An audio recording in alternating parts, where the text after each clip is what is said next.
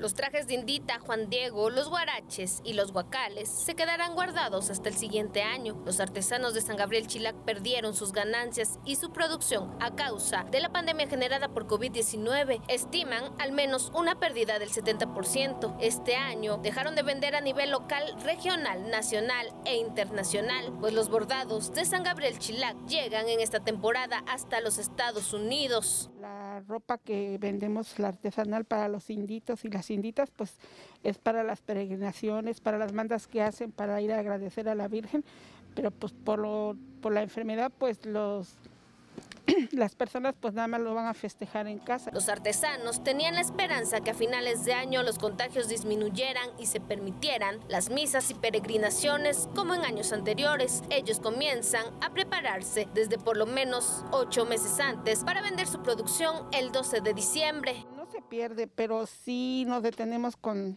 con todo lo que se almacenó porque la ropa que se, se, se, prepara para la temporada no se hace en un mes, se hace por mucho tiempo, meses. Para quienes venden trajes por mayoreo, su venta hubiera iniciado desde el mes de noviembre. Sin embargo, debido a que estas actividades fueron suspendidas en aquel municipio, tampoco tuvieron compradores. Pues, comenzaba en Todos Santos prácticamente a partir del 3 de noviembre gente, paisanos que son de fuera aprovechan, eh, vienen de vista diaria de muertos, aprovechan y se llevan su mercancía.